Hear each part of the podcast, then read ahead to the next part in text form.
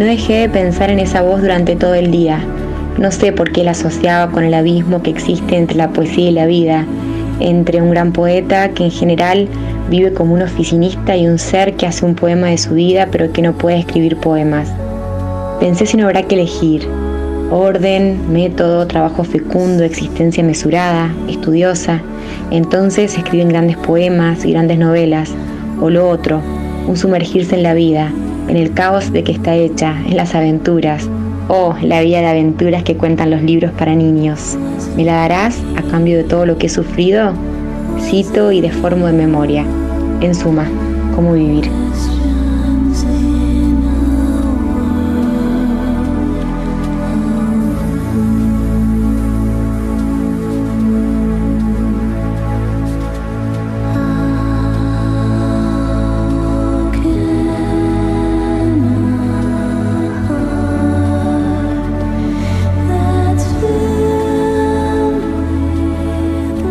Alejandra, me pregunta usted si recibí su carta anterior, dedicada al tema TV y trabajo. Sí, la recibí. Y a mi vez le pregunto si recibió la mía, porque su interrogante me lleva a pensar que no llegó a usted. La mandé al consulado y en ella trataba de colaborar con usted en el asunto Vallejo. Me alegra todo lo que me dice en su carta. Creo que es el camino para usted, por lo menos inmediatamente. Si siente que está logrando conciliar sus proyectos a pesar de las siete horas de oficina, no ceda. Defiéndase, defiéndalos. Veo complacido que lo que siempre sostuve, que París es terapéutico, se está cumpliendo. Arregle sus cosas, acepte que en esta breve vida es inevitable. Tenemos que dormir y trabajar a veces en cosas que no nos interesan del todo, es decir, reducir las horas de la contemplación y de la tarea que expresa nuestra vocación mejor. Todo esto que aparentemente es perder el tiempo puede, en definitiva, no serlo. Recuerde aquel cartelito que Saint Paul Brooks colocaba sobre la puerta de su habitación cuando se iba a dormir. Se ruega no molestar. El poeta trabaja.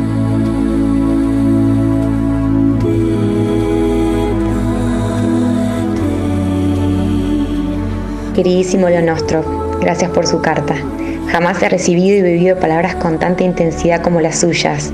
Justamente la noche anterior me había hecho una orgía de autoconmiseración, de nadie te recuerda y todos te olvidan, pero desperté y vi su carta. Entonces el enemigo se corrió.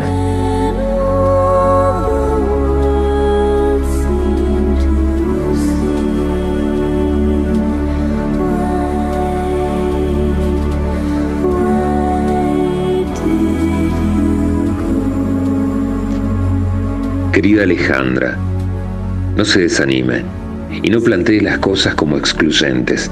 No se trata de no escribir más poemas para dedicarse a una literatura de distinta densidad. Si fuera así, le diría rotundamente que rechace toda invitación en ese sentido. Por otro lado, no se engañe. No podría usted hacerlo, ni dejar de escribir poemas, ni dedicarse exclusivamente a lo otro. Además, creo que debería ser, aún para TV, lo que usted realmente siente.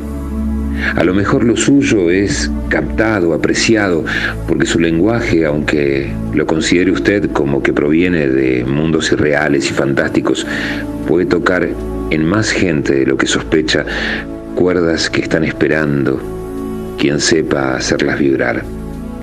En cuanto a su proyecto de quedarse, a lo mejor indefinidamente en París, no quiero opinar. Lo único que importa es que descubra usted qué es lo que realmente quiere y en qué lugar del mundo siente usted que podría realizarlo mejor.